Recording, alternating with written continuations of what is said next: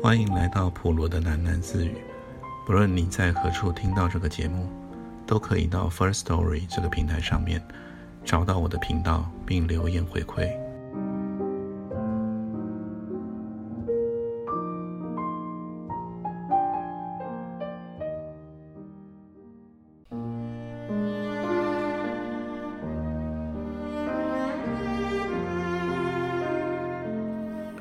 只要我们保密。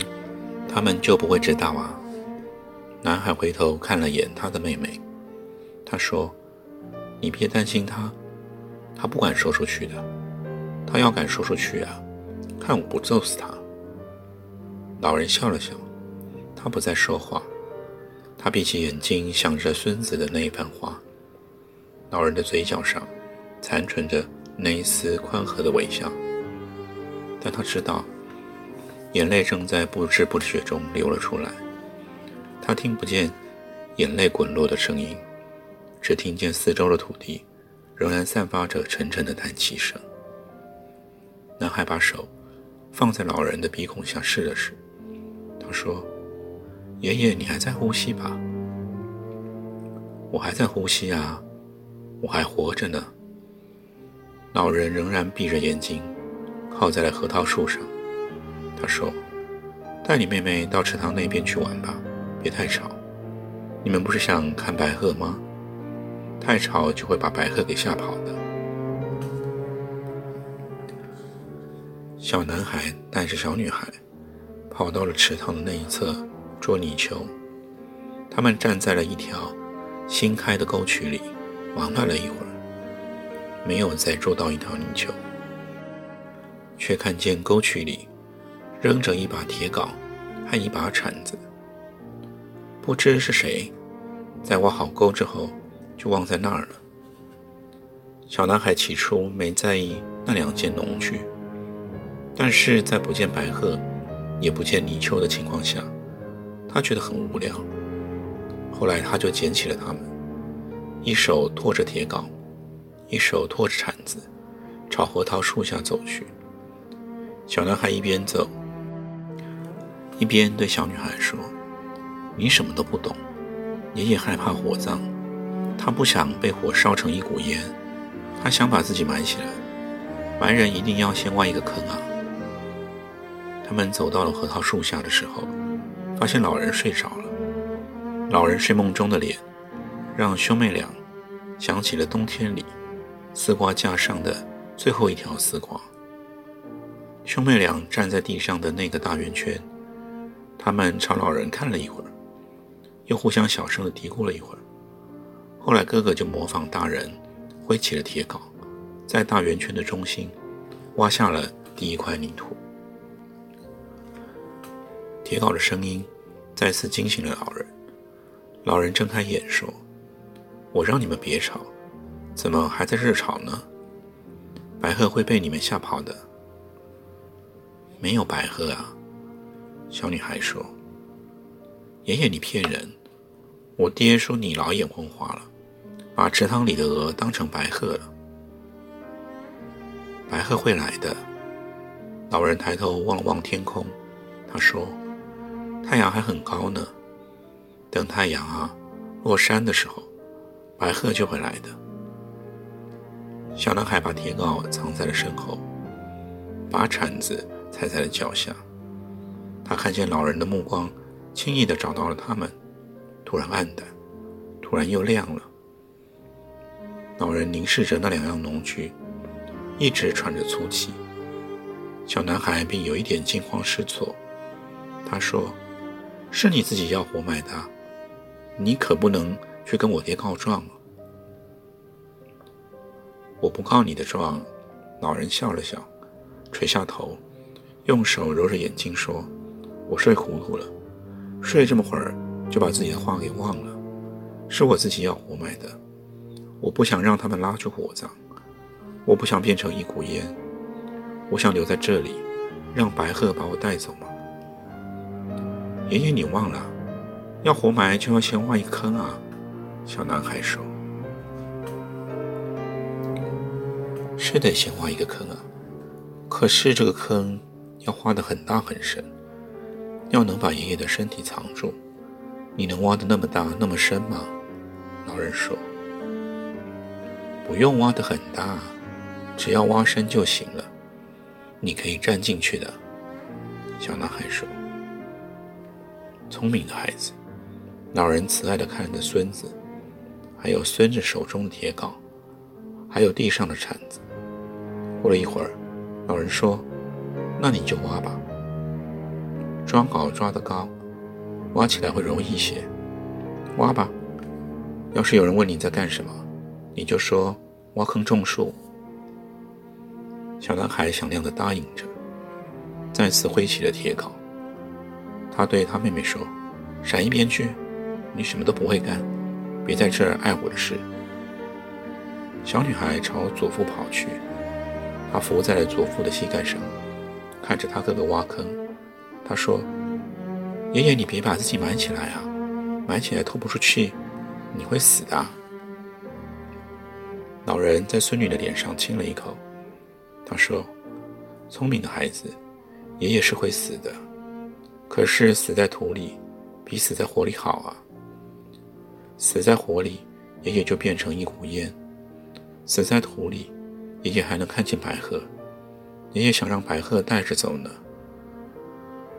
老人紧紧地搂着孙女，看着他孙子挖坑。老人说：“歇口气再挖吧，别累着。爷爷现在觉得有点力气了，让爷爷自己来挖几镐吧。”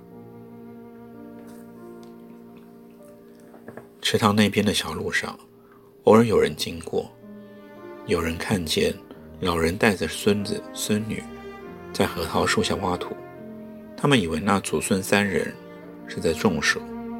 他们想，老人疾病缠身，多年未做农活，那么个老人也只能栽栽树了。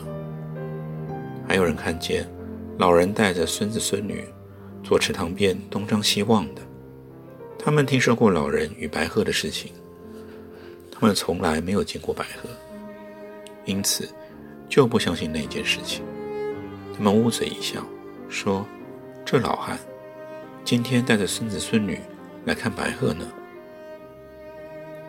黄昏的时候，池塘边仍然没有白鹤饮水的身影，核桃树下的土坑却挖得很深了。参加挖坑的祖孙三人都已经累坏了，他们坐在潮湿的新土堆上，俯视着脚下的深坑，看见阳光无力地透过核桃树投在了坑内。坑内似乎闪烁着许多碎金的光芒，看上去温暖而神秘。老人替孙子抹去了额上的汗，他说：“看把你累成什么样子了！可你不知道，你帮爷爷干了件多大的事啊！”男孩说：“不累啊，等会儿啊，盖上土就省力了。”老人让孙子去听深坑里的声音。他说：“你听见坑里发出的声音了吗？那是泥土在下面叹息呢。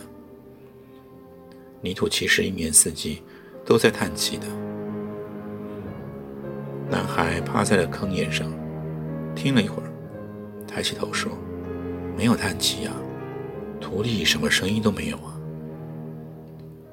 你也听不见呢。老人摇了摇头说。你们都听不见泥土叹气的声音，只有我知道他在叹什么气。现在，泥土正为我叹气呢。爷爷啊，你是不是不想进去了？男孩端详着祖父的脸，他说：“你怎么哭了？是你自己要这样的。你要是不想埋，就别埋了吧。我们回家。”哦不，我就要进去了。老人缓缓地站了起来，他扶住孙子的肩膀说：“我是高兴才掉的泪啊！你才这么小，却帮了爷爷大忙。现在，爷爷真的要藏起来了。等会儿盖土的时候，千万别怕，你得把爷爷盖得严严实实的，他们才找不到我。千万别怕，记着，你是在帮我，爷爷不想变成一股烟呐。我不怕。男孩看着手里的铲子，我会用铲子铲土，很容易的。老人朝池塘上空观望了一会儿，自言自语着：“太阳下山了，白鹤该飞过来了。”老人扣好了衣服的扣子，又转向呆坐在旁边的小女孩说：“等会儿你别朝爷爷看，你看着池塘，你会看见白鹤的。喏，白鹤就在那边喝水啊。”老人小心翼翼地滑进了深坑中，祖孙三人的劳动。竟然巧夺天工地容纳了老人的身体。老人站在坑内，仰着脸，对孙子露出了满意而欣慰的笑容。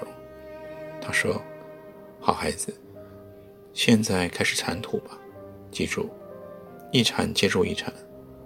我不让你停，你就千万别停啊！来，开始铲土吧。”男孩顺从地开始铲土。除了几声沉闷的咳嗽声，他没再听见祖父的嘱咐。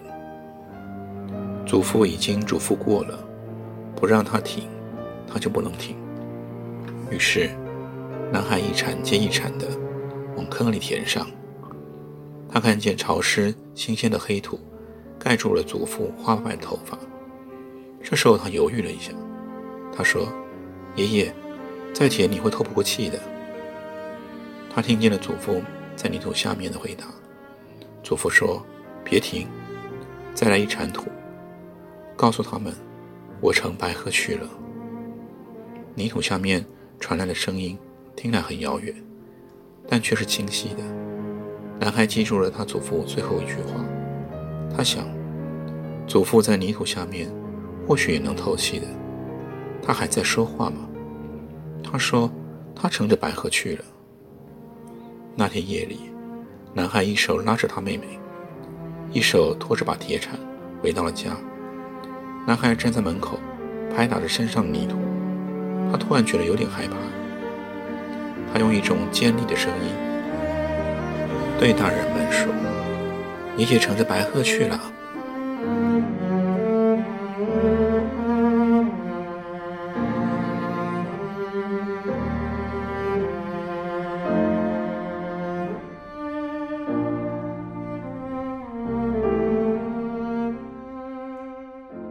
今天就先念到这里，我们改天见。